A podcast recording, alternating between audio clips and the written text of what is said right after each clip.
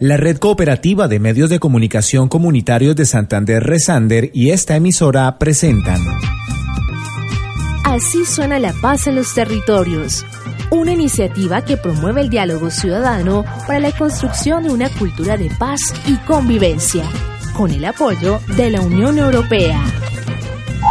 ¿Qué tienen en común? Una vendedora de chorizos, un pirata, un contrabandista, una vendedora de tinto, un vendedor de raspados, un vendedor de obleas y solteritas o un chatarrero?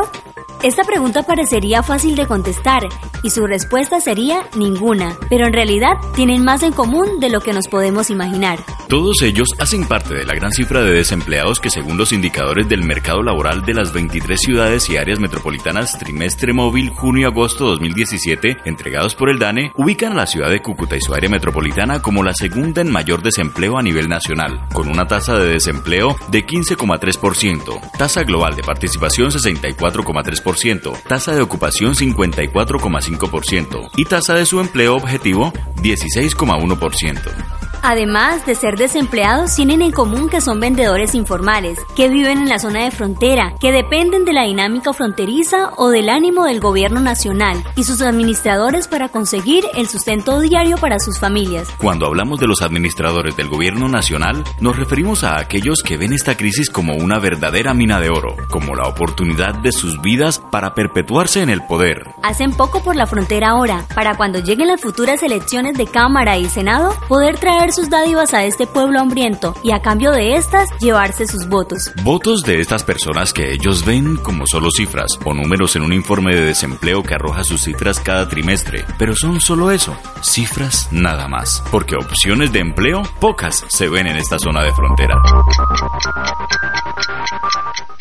Hoy presentamos Historias al borde de la frontera, un tributo para quienes desde sus acciones informales construyen paz. Thank you. En este programa no hablaremos más de los conflictos entre bandas criminales que hay en la frontera entre Villa del Rosario y San Antonio del Táchira. Tampoco hablaremos de la cantidad de habitantes de nuestro municipio que se están marchando de estas tierras, porque según ellos esto no lo arregla nadie. En este programa haremos un homenaje a los perseguidos por las autoridades, cuando a los dirigentes locales, departamentales o nacionales se les da la gana de ordenar sus persecuciones, amparados en el artículo 140 del nuevo Código de Policía, olvidando que por encima de todo está la Constitución Nacional. Y esta contempla en su artículo 25 que el trabajo es un derecho y una obligación social y goza en todas sus modalidades de la especial protección del Estado. Toda persona tiene derecho a un trabajo en condiciones dignas y justas. Con la situación que estamos viviendo, ya más de un fulano se está enloqueciendo. Ya cumplí tres años buscando trabajo, me mandan para arriba y de arriba para abajo.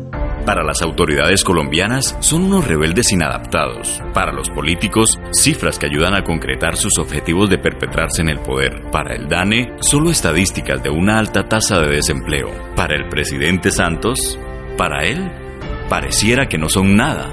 Para nosotros son motivo de orgullo, de ejemplo, de lucha, de entrega, de perseverancia. Han dejado en evidencia con su trabajo que aunque la situación fronteriza esté complicada, hay oportunidades y gente buena en estas tierras. Cada uno de ellos, desde su puesto de trabajo informal, ha dejado en alto el nombre de nuestro municipio y ha logrado, como dicen, sacar a sus hijos adelante, porque no quieren que sus hijos tengan o corran con su misma suerte.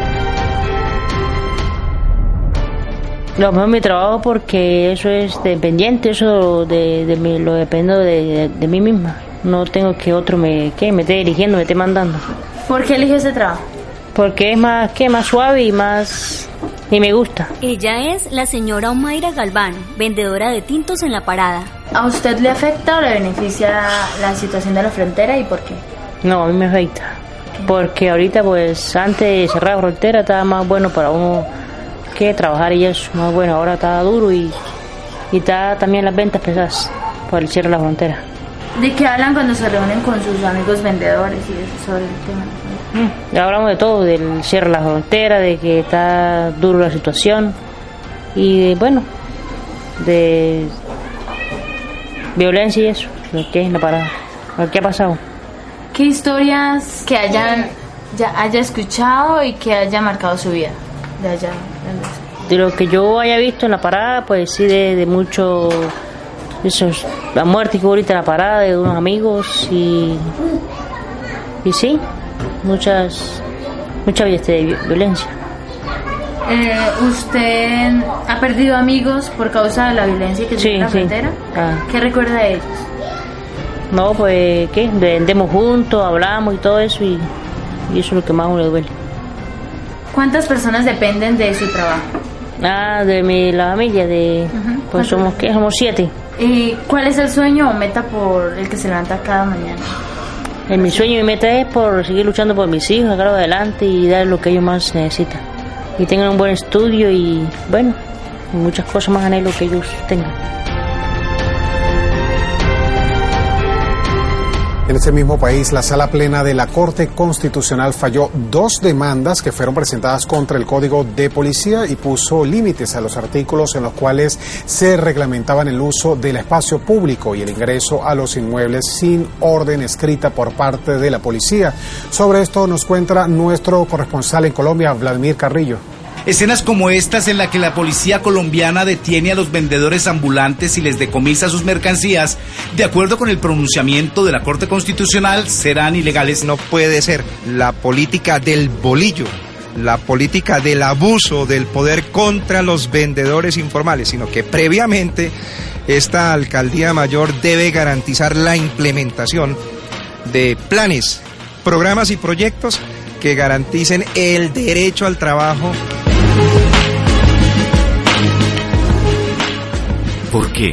Esa es la gran pregunta que ronda nuestra mente cuando vemos por las diferentes redes sociales los constantes atropellos hacia estas personas por parte de la policía. Afortunadamente, según esta investigación del canal Telesur, la Corte tomó medidas para evitar que este tipo de comportamientos por parte de la fuerza pública se sigan presentando en el país, o por lo menos en el Distrito Capital. No hay otro camino que la paz. La paz es el camino.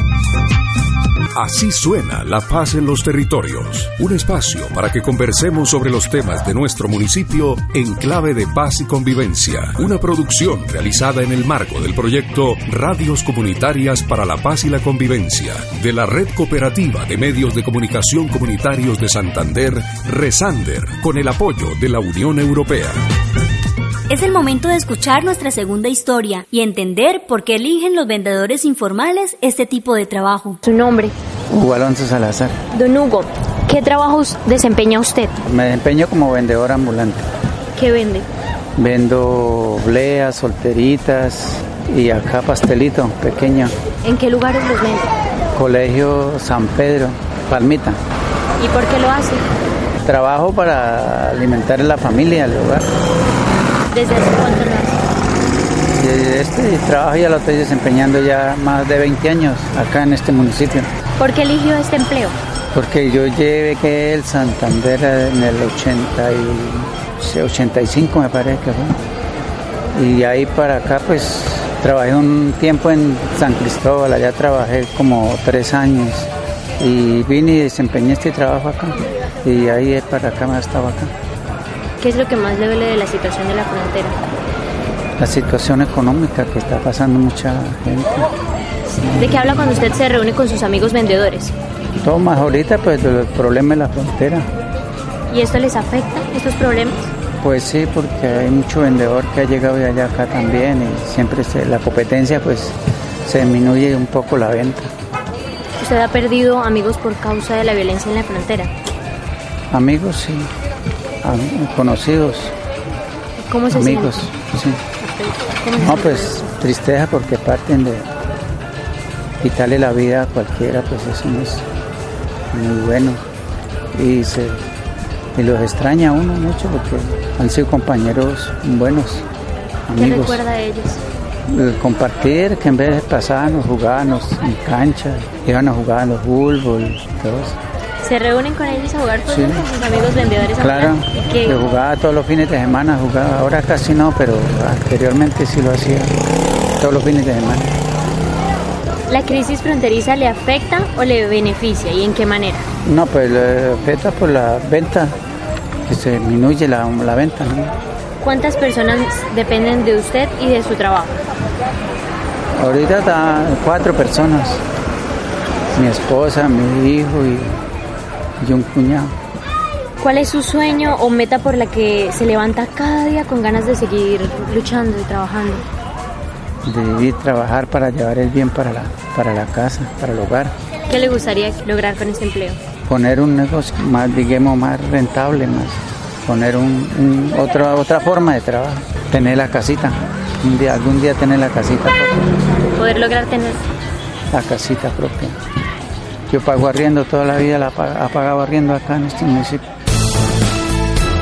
Diario observamos a miles de estas personas, vemos incontables noticias sobre ellos, pero pocos conversamos con ellos. Por eso no entendemos sus sufrimientos, angustias y desesperos cuando, como el señor Hugo Alonso Salazar, tienen que pagar el arriendo y solo han hecho una venta diaria de 15 mil pesos como máximo. ¿Cómo logran administrar los recursos de tal forma que les alcance para todo? Aun cuando ganan menos de lo que en promedio ganaría un colombiano que devenga el sueldo mínimo, que de por sí es una verdadera miseria.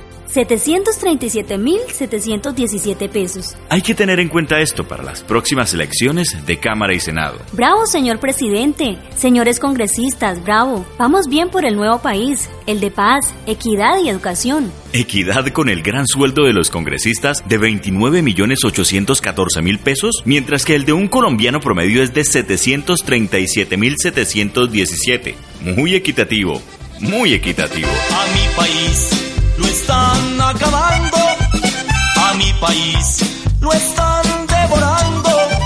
Es una plaga que no tiene remedio. Hoy mi Colombia se está desangrando. Hoy la pobreza nos tiene acabados y los culpables son los del gobierno que año tras año roban a mi país. Solo miseria es lo que hay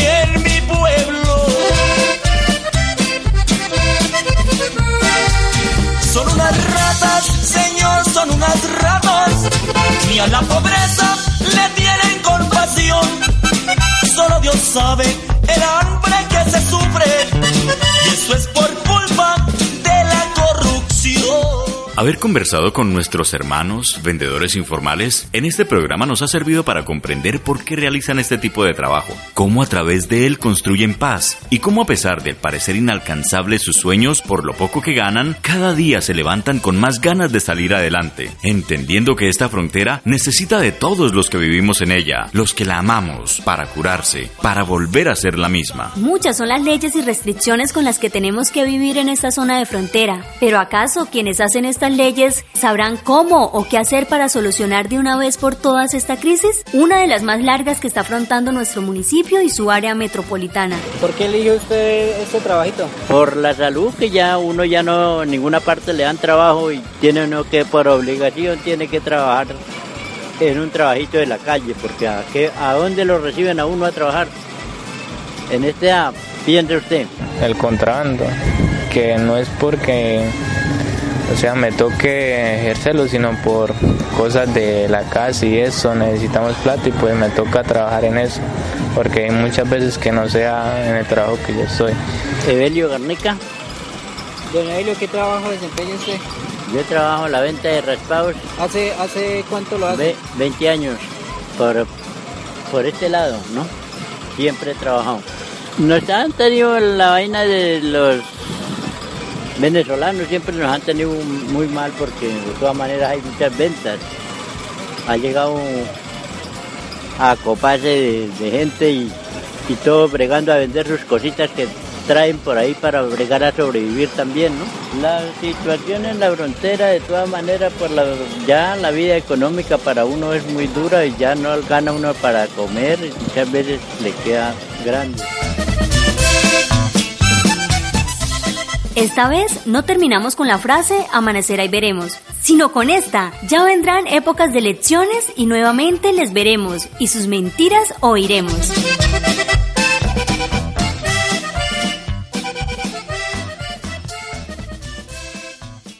No hay otro camino que la paz. La paz es el camino.